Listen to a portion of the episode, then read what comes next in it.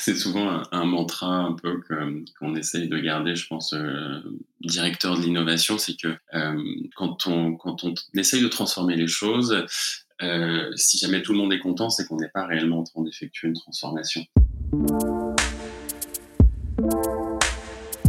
Tu es le nouveau Rockefeller, un philanthrope. Qu'est-ce que ça veut dire? Ils veulent changer le monde.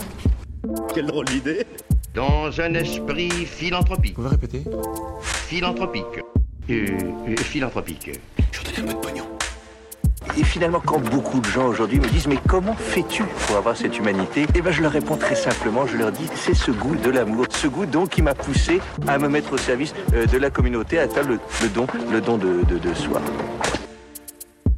S'emparer d'un mot qui porte l'amour de l'humanité comme message, en saisir tout le sens et la complexité en toute simplicité, découvrir des hommes et des femmes qui s'engagent, écouter leurs histoires et enchanter le monde avec authenticité. Bienvenue dans Philanthropio, le premier podcast francophone qui raconte la philanthropie et dans lequel je vais à la rencontre de ceux qui la font. Bonjour à tous, je suis très heureuse de vous retrouver pour le cinquième épisode de notre saison consacrée à la philanthropie à l'ère de la quatrième révolution industrielle. Aujourd'hui, je vous propose une virée dans les coulisses de la stratégie innovation et digitale de la Croix-Rouge française avec celui qui la pilote, Grégoire Ducret. Comme nous avons abordé beaucoup de sujets ensemble, cet épisode particulièrement riche sera en deux parties.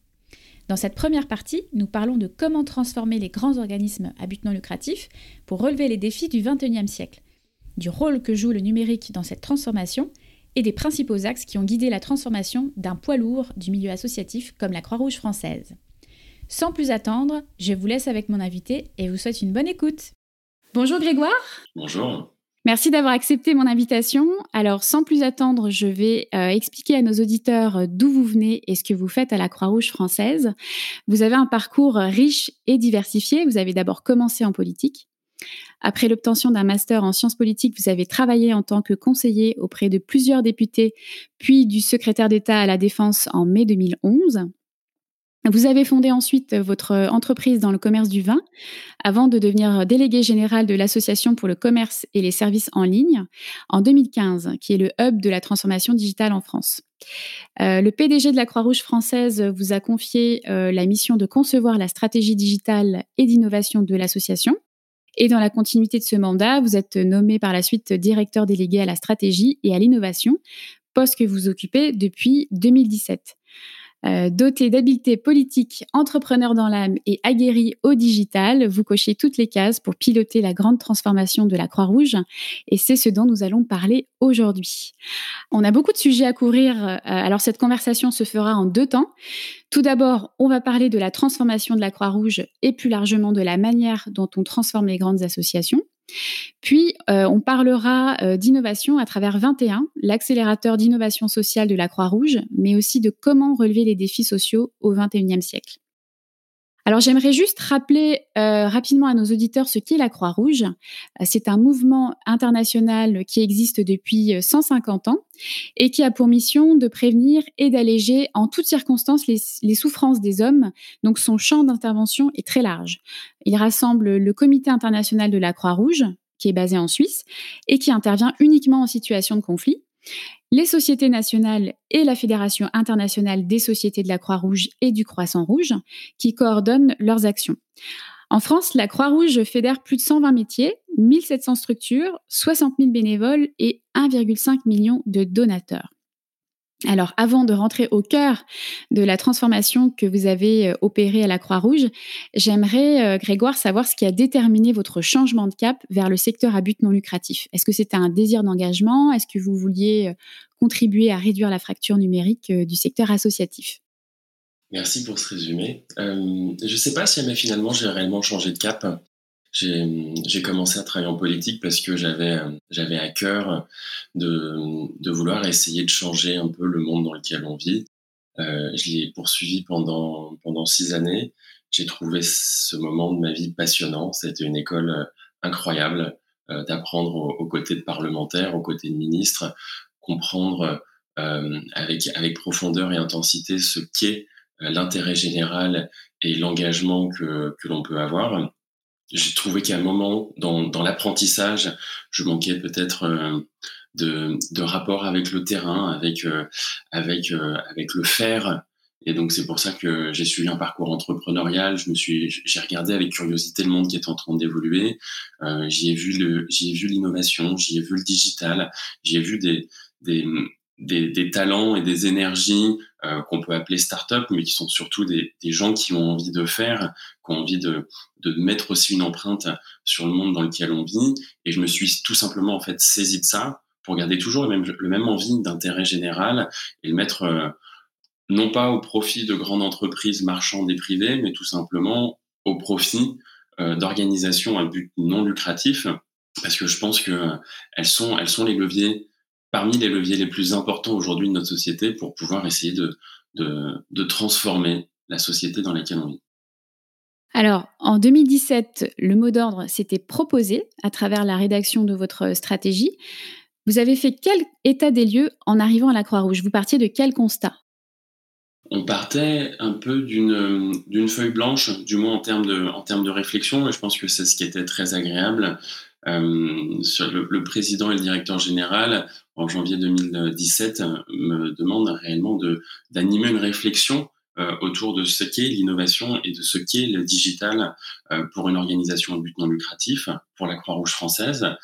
Euh, le premier constat, c'est que c'est qu'il n'y a pas de définition. C'est pas des termes qui, en tant que tels, étaient des termes de hackers qui étaient bien entendus, qui étaient partagés, qui s'inscrivaient dans une vision commune et, euh, et, qui permettaient de pouvoir dessiner une, une stratégie. Donc la, le premier des constats, c'était de, c'était de, de voir une organisation qui a 150 ans, qui, euh, qui est pleine d'énergie, qui est pleine de talent, euh, qui a, comme vous l'avez dit, une, une diversité euh, qui, est, qui, est, incroyable. Croix-Rouge française, c'est 20 000 salariés d'un côté, 60 000 bénévoles de l'autre, 20 000 étudiants. Euh, un acteur qui a, qui, a, qui a, cette force de l'expertise métier. Euh, en France, il n'y a pas d'organisation, à ma connaissance, qui ait autant de connaissances et d'expertise sur l'humain, sur le prendre soin, qui puisse être présent à la fois sur le sanitaire, sur le médico-social avec les personnes âgées, les personnes en situation de handicap, les, les jeunes, tout le champ du social, de la précarité aux migrants, passant par le secourisme, l'humanitaire, la formation, l'action sociale, c'est euh, incroyable. Donc le premier constat, c'était de voir en fait une, une, multiplicité d'acteurs, une expertise métier euh, absolument incroyable, de l'engagement et, et, une incompréhension quand même du monde en train de se transformer, de, de ces mouvements en train de se faire d'innovation digitale et un besoin et une envie. Euh, Et en mhm. fait, c'est autour de ça qu'on a travaillé. C'est euh, de la compréhension de ces enjeux de société euh, au cœur euh, de, de l'engagement qui évolue et cette envie pour essayer justement d'aller travailler sur l'existant et, et, de se définir dans une stratégie qui est une stratégie qu'on a coécrit ensemble en début 2017. D'accord. Vous avez déclaré euh, dans un article que la, Croix-Rouge avait un devoir d'exemplarité en matière de transformation et d'innovation. Est-ce que vous pouvez un petit peu développer cette idée? Les associations, euh, au, sens, euh, au sens large, je pense, aujourd'hui jouent un, un, tiers de confiance très important au sein de la société française. Il y a à peu près 7 Français sur 10 qui ont une bonne image des associations. Alors mmh. même en fait qu'aujourd'hui, il y a une certaine méfiance euh, qui se met en place, on la voit euh, envers l'État, envers les syndicats, envers les responsables politiques. Les, les dernières études les, les, les, montrent, euh, pointent du doigt avec, avec vigilance cette désacralisation, cette méfiance vis-à-vis -vis des corps intermédiaires. Les associations, elles, inspirent toujours confiance. La Croix-Rouge occupe par son emblème euh, je pense, une place aussi un peu particulière. Euh, d'une part parce qu'elle est une institution qui euh, elle-même grandit, a grandi dans des principes et des valeurs qui lui donnent une place tout à fait particulière dans toutes les sociétés, notamment par rapport à la neutralité, à l'humanité qu'elle inspire. Et en plus, première organisation sociale en France. Et, et cette exemplarité, elle est, elle est là, c'est que euh, oui, aujourd'hui, on a besoin des associations.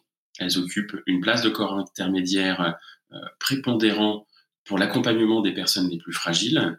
Et, parce que justement, on occupe cette place, que euh, on a aussi une partie de, de nos moyens d'action qui viennent de la générosité du public, on a une exemplarité de faire, on a une exemplarité de prendre en charge, on a une exemplarité de montrer l'impact aujourd'hui qu'on est capable d'apporter.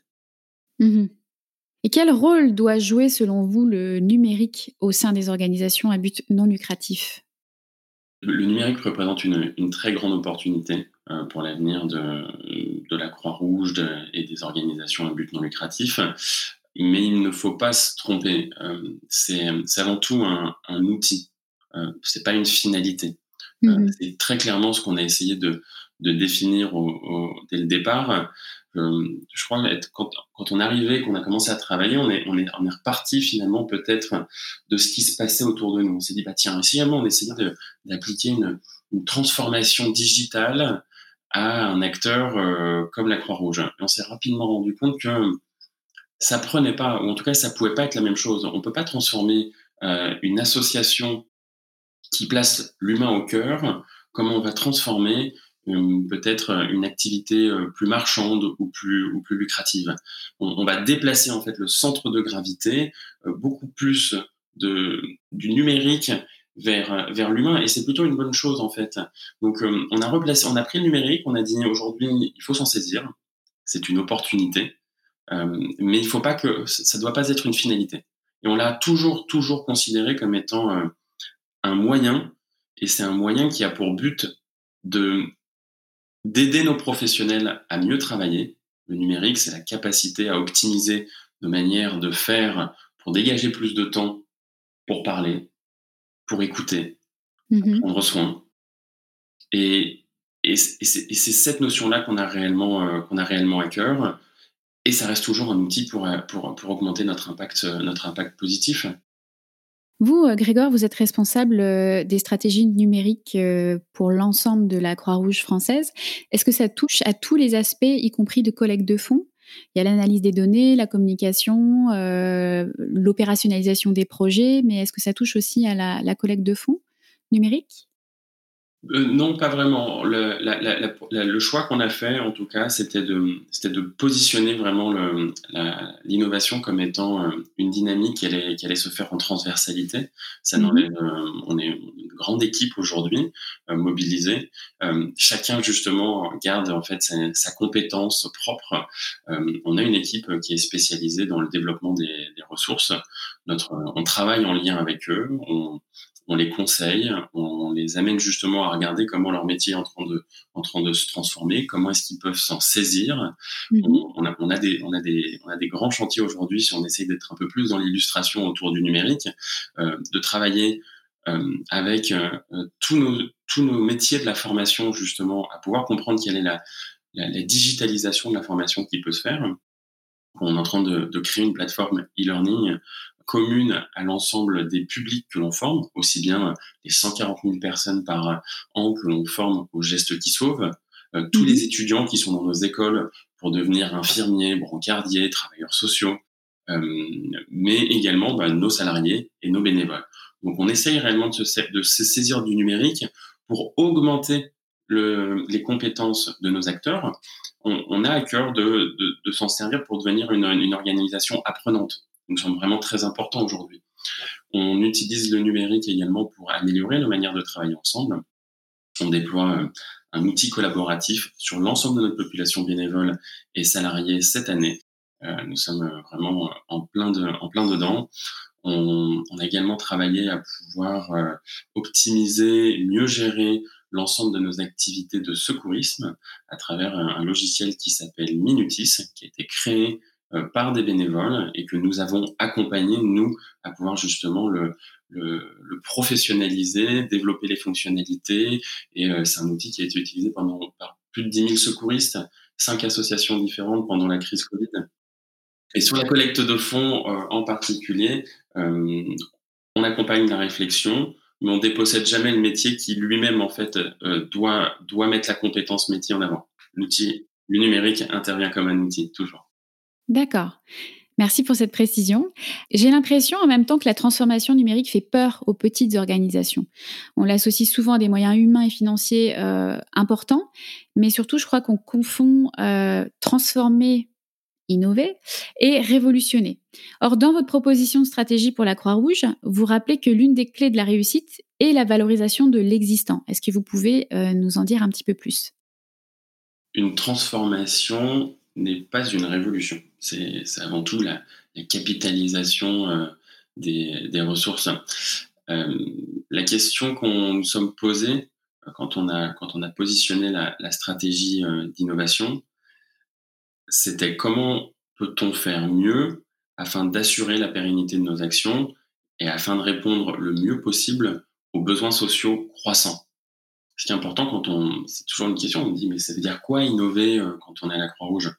Il euh, bah, faut redonner un objectif. Nous, notre objectif, innover, c'est augmenter notre impact positif, c'est être capable dans une société où les besoins sociaux augmentent, où les revenus euh, financiers évoluent, décroissent, pouvoir se saisir aujourd'hui de transformations, que vont être l'évolution des comportements, que vont être les nouvelles technologies, pour pouvoir euh, aider davantage de personnes et augmenter euh, notre impact. Et on n'est pas dans une révolution. Concrètement, comment s'y prend-on pour transformer une organisation comme la Croix-Rouge, qui est à la fois séculaire, tentaculaire et ancrée sur l'ensemble du territoire? Quels sont vos axes de transformation? C'est une excellente question. Euh, avant tout, on donne du sens. Euh, on a toujours besoin d'une vision commune. C'est ce que je, vous disais juste avant, c'est-à-dire qu'il faut redonner un objectif, il faut redonner une définition euh, à ce qu'on entend par, par innovation, ce qu'on entend par transformation, et, euh, et, on crée une vision commune. Personne n'accepte, n'a envie de se transformer si jamais il ne comprend pas le sens de, de cette transformation. Ça, c'est l'étape numéro une. l'étape numéro deux, bah, c'est donner envie. Et pour donner envie, bah, il faut euh, il faut impliquer, il faut il faut créer un récit commun, il faut euh, faut co-construire, il faut valoriser l'existant, euh, il faut aller chercher ce qu'on appelle des quick wins, des réalisations qui sont pas forcément des, des, grandes réalisations, mais qui sont des réalisations qui montrent que ça va dans le bon sens, que ça vaut la peine, que ça a une utilité et que ça a un intérêt. Et, et ça, pour, pour réussir à, le faire, il y a aussi un dernier élément qui est vraiment euh, très important, c'est le portage. Il y a besoin, euh, il y a besoin d'incarnation. Il y a besoin de, de demander euh, à son président, à son conseil d'administration. Il y a besoin d'aller demander au directeur. Il y a besoin d'aller demander à des acteurs qui, qui portent la voix, qui, qui influencent au sein de l'organisation, euh, que justement, il y a cette vision commune qu'il y a ce besoin de transformation et, euh, et qu'ils puissent communiquer sur euh, sur le sur l'intérêt à pouvoir le faire. Il y a aussi euh, l'image qu'on reçoit de l'extérieur, c'est toujours très intéressant. C'est-à-dire que dans la transformation, on regarde aussi comment les autres le voient. Euh, je pense qu'aujourd'hui, on est arrivé dans un dans une dans une ère de l'innovation dite ouverte. on peut pas se on peut pas innover, on peut pas trouver des solutions seules. On a besoin de créer des nouvelles coopérations et, c'est toujours très intéressant de voir euh, comment euh, l'État, les autres associations, les acteurs marchands, euh, des partenaires vont aussi regarder notre transformation et nous dire on, s'y reconnaît, on trouve que c'est intéressant, on trouve que ça dans le bon sens. Regarder ses donateurs et de, savoir ce qu'ils en pensent. Il faut, il faut avoir un, une curiosité et accepter le, regard qu'on porte sur nous. Et, et à tout moment, d'ailleurs, accepter une chose aussi, c'est que hum, il y a une part de prise de risque et euh, il faut pas avoir peur de l'échec.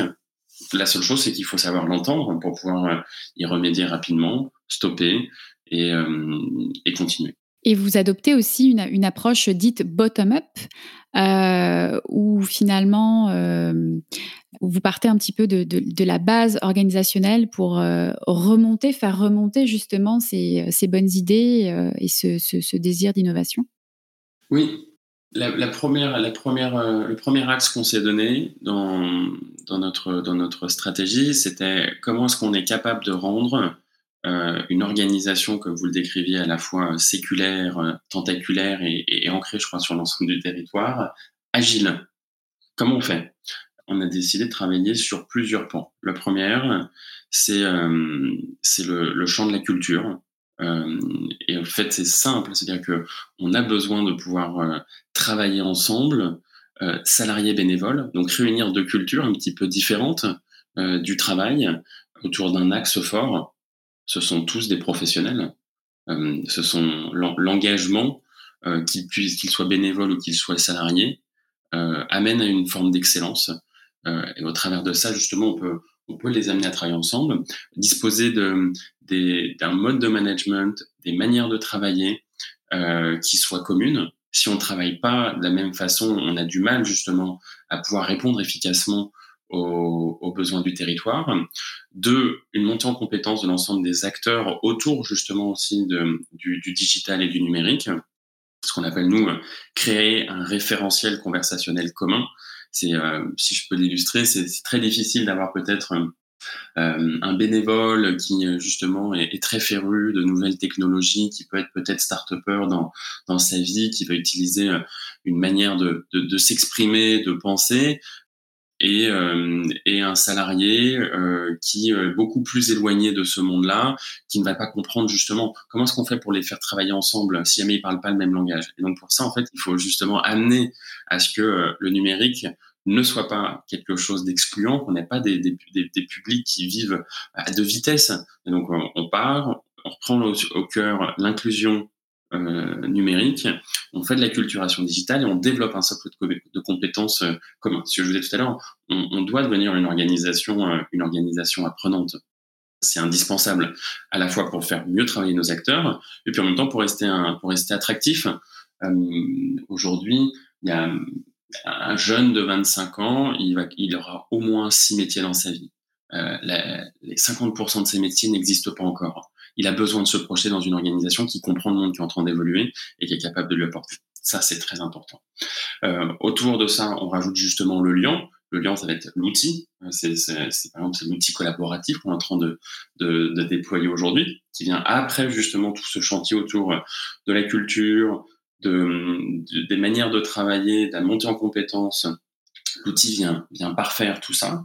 Euh, et ensuite, en, effet, on travaille sur, euh, sur des stratégies d'innovation ouverte, à la fois du bottom-up, euh, parce que ce sont les acteurs qui sont sur le terrain, qui sont proches des problèmes, qui sont plus à même de pouvoir aujourd'hui euh, nous amener des réponses. Et ça, vraiment, euh, c'est quelque chose dans lequel on croit beaucoup. C'est le programme intrapreneuriat qu'on a créé euh, au sein de 21 qui permet à tous les salariés, à tous les bénévoles de, répondre à un appel à projet et de nous proposer des solutions de terrain. Euh, et ça, on les entend et on les aide justement à pouvoir se structurer. Et en même temps, euh, une innovation ouverte vers l'extérieur, avec l'extérieur, qui nous amène à travailler différemment, euh, à la fois avec des startups, entreprises, associations, à renouer des, des, des, manières de travailler avec des grands groupes, notamment par le mécénat de compétences. Ils ont des compétences aujourd'hui, ces grands groupes, que nous n'avons pas forcément les moyens de, de, nous, de nous payer. Euh, comment est-ce qu'on et en même temps ils sont en recherche d'engagement de leurs collaborateurs parce que dans, dans, dans ce monde, dans, dans, ces politiques de, de, responsabilité sociétale des entreprises, euh, ils voient bien aujourd'hui que, que que leurs collaborateurs, s'ils veulent les, ils veulent les, les, garder, ils ont besoin de les engager. Et ça, on trouve des nouvelles coopérations pour justement faire venir ces talents, travailler sur des projets et, euh, et ensemble pouvoir euh, bah, gagner, euh, gagner cet impact qu'on cherche. Est-ce que vous avez rencontré des, des obstacles euh, au cours de cette transformation? Oh que oui. une transformation n'est jamais, n'est jamais une chose simple. C'est souvent un, un, mantra un peu que, qu'on essaye de garder, je pense, euh, directeur de l'innovation, c'est que euh, quand, on, quand on essaye de transformer les choses, euh, si jamais tout le monde est content, c'est qu'on n'est pas réellement en train d'effectuer une transformation. Quand on transforme quand on essaye de transformer les choses et qu'on qu voit en fait de très nombreuses résistances se faire, euh, c'est qu'on met le doigt finalement sur euh, c'est qu'on est sur la bonne voie.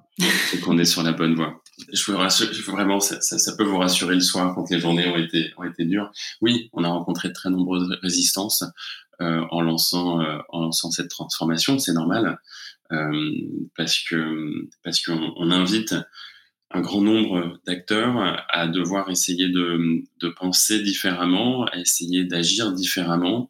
Euh, Nous-mêmes, nous-mêmes, au contact en fait de, ces résistances, on, on, se pose des questions et on se remet en question. Donc c'est, j'allais dire, c'est un travail collectif la transformation. C'est pas juste à un moment donné, vous avez une direction d'innovation qui explique aux autres comment faire. Euh, en miroir, nous-mêmes, en fait, on apprend à se remettre en, à se remettre en cause. Et oui, oui, on rencontre des résistances. Euh, la première des résistances, c'est une résistance souvent, euh, on va dire, culturelle. Euh, ça veut dire que l'innovation, ça remet en, question des pratiques. On, on, essaie justement de placer aussi vraiment une notion de performance qui est, qui est, présente et qui est importante. On va chercher plus d'impact, on va repenser les modèles économiques parce que on part de ce constat-là. une augmentation des besoins, une baisse des ressources, et il va falloir justement changer nos manières, nos manières de faire. la deuxième des, la deuxième des résistances, et elle est tout à fait, elle est tout à fait légitime. C'est une résistance qui est liée plus au niveau des compétences, parce qu'on vit dans une société qui se transforme très rapidement, euh, les compétences ont besoin de s'adapter, et, euh, et, parfois ben, on n'a pas forcément toujours suivi, euh, toujours suivi le, le, rythme qui était nécessaire. Et donc là, on arrive justement sur cet enjeu de formation.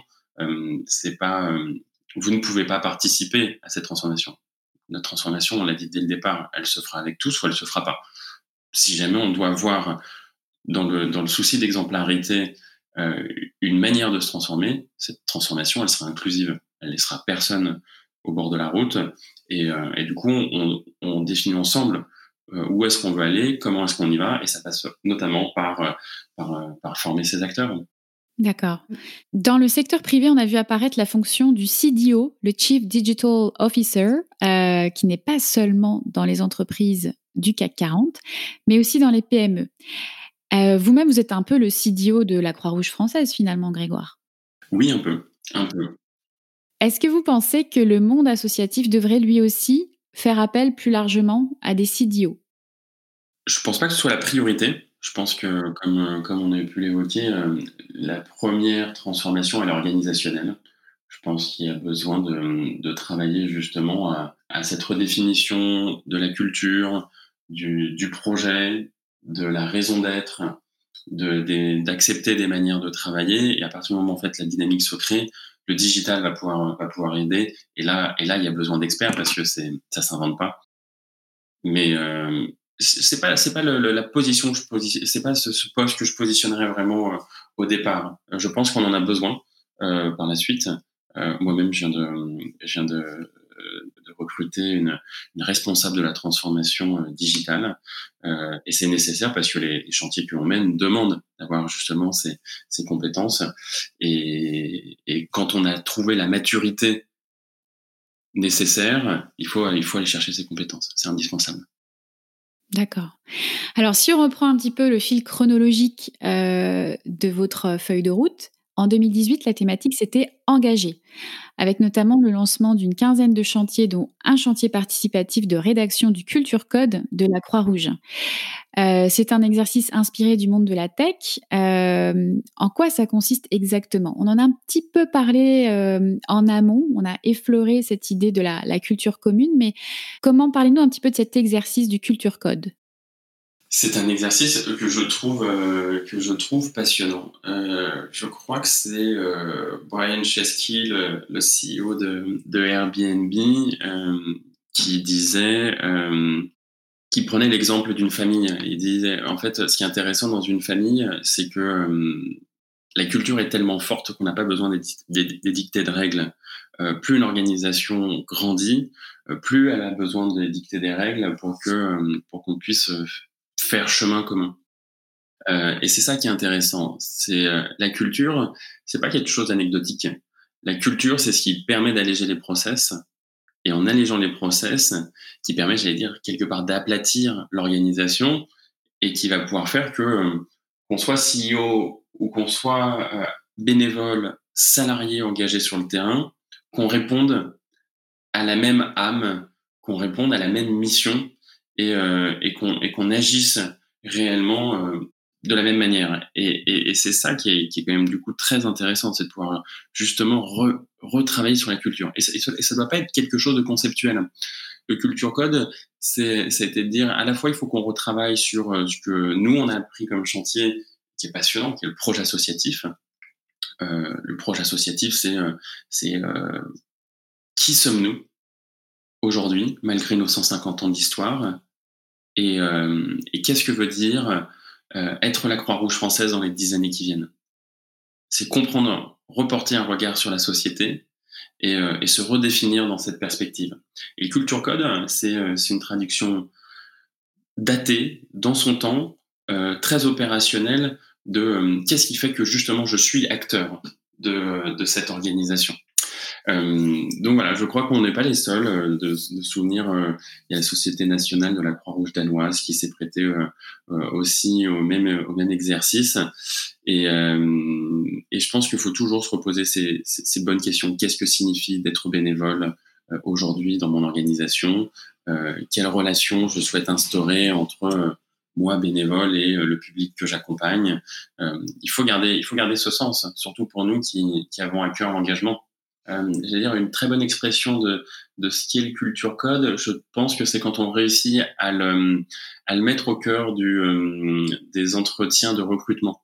Euh, C'est-à-dire que une personne une personne qui justement adhère euh, pleinement à la culture va beaucoup va fonctionner de manière beaucoup plus native et beaucoup plus euh, efficiente au sein de l'organisation. Et donc très, très simplement, je crois que d'ailleurs c'est pareil dans, chez les acteurs de la, tech, Amazon qui, qui, qui effectue trouve des, des, des, des, collaborateurs qui sont euh, des collaborateurs inspirants, qui sont réellement en phase avec les valeurs de, de l'organisation et qui, euh, et qui aujourd'hui jouent ce rôle. C'est-à-dire, est-ce que, est-ce que j'aurais envie, est-ce que je trouve que cette personne correspond à ce que, à ce que l'organisation euh, euh est, à ce que l'organisation donne comme, comme, comme envie, comme projet, et est-ce que j'aurais envie de travailler avec cette personne parce que parce qu'on correspond justement à cette à cette même famille? Et donc, du coup, il y, a un côté quand même un peu plus opérationnel, un peu plus humain, je trouve. D'accord. Alors 2018, c'est l'année où vous avez aussi expérimenté six euh, tiers-lieux à travers la France. C'est quoi un tiers-lieu? Quels objectifs ça sert et qui ça rassemble? Le terme de tiers-lieu a été inventé dans les années 80 par le sociologue euh, américain Ray Oldenburg et il désigne euh, un troisième lieu donc entre le domicile, qui est le premier lieu, et euh, le second, qui est le travail. Euh, à l'heure de, la désertification des, territoires ruraux et, euh, et, la disparition des lieux de socialisation euh, traditionnels, comme les cafés, les lieux de culte, le tiers-lieu, euh, c'est ce qu'on appelle une, une maison loin de la maison. C'est un lieu de rencontre, c'est un lieu de sociabilité, c'est un lieu où on se sent chez soi, et on va trouver de, de très nombreux services, euh, une forme d'utilité dans, dans, son territoire. Il peut être physique, il peut être virtuel. C'est un, un, espace qui est multi-usage, qui est ouvert à tous, qui est basé justement sur cette notion de mixité euh, des publics et qui, euh, et qui permet à ces publics d'ordinaire séparés de se rencontrer, de partager des activités. Et, et, voilà, on a lancé, on a lancé toute cette, cette expérimentation, nous, qu'est-ce que serait un tiers-lieu Croix-Rouge française? Euh, Il y a maintenant un peu plus de deux ans. C'est une expérience qui est, qui est passionnante.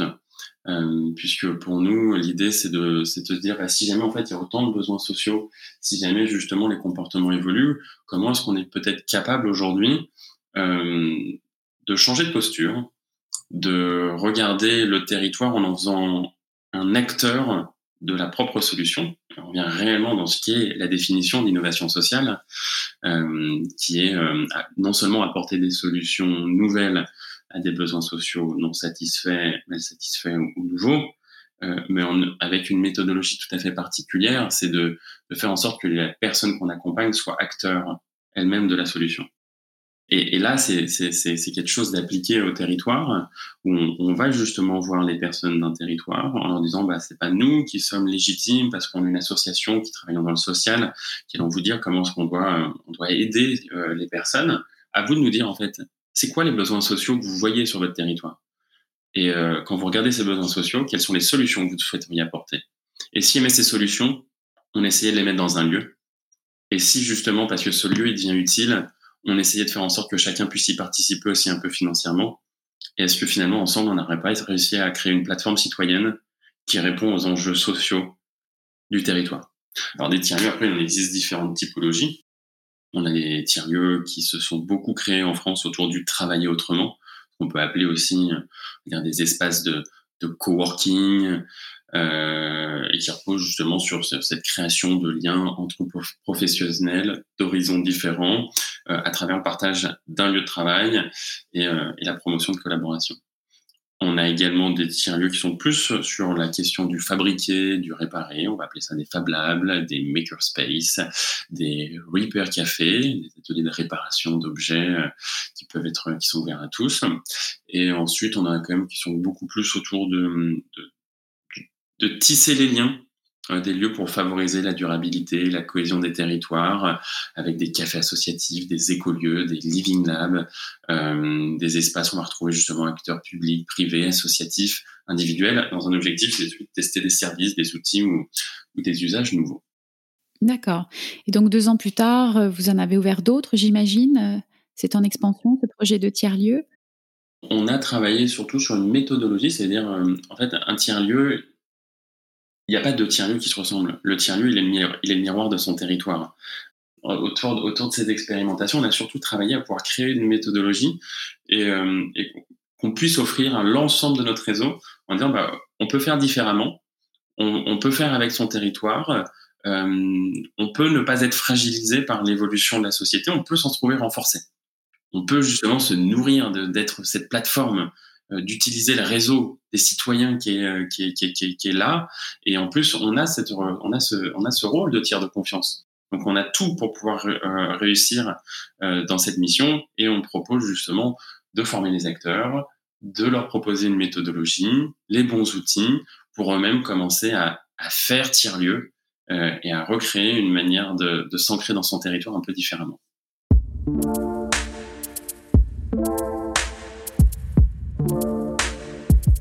J'espère que cette première partie vous a plu. Je vous donne rendez-vous la semaine prochaine pour découvrir la suite de ma conversation avec Grégoire Ducret, qui portera sur la manière dont s'incarne le changement à la Croix-Rouge française, à travers notamment la création d'un accélérateur d'innovation sociale.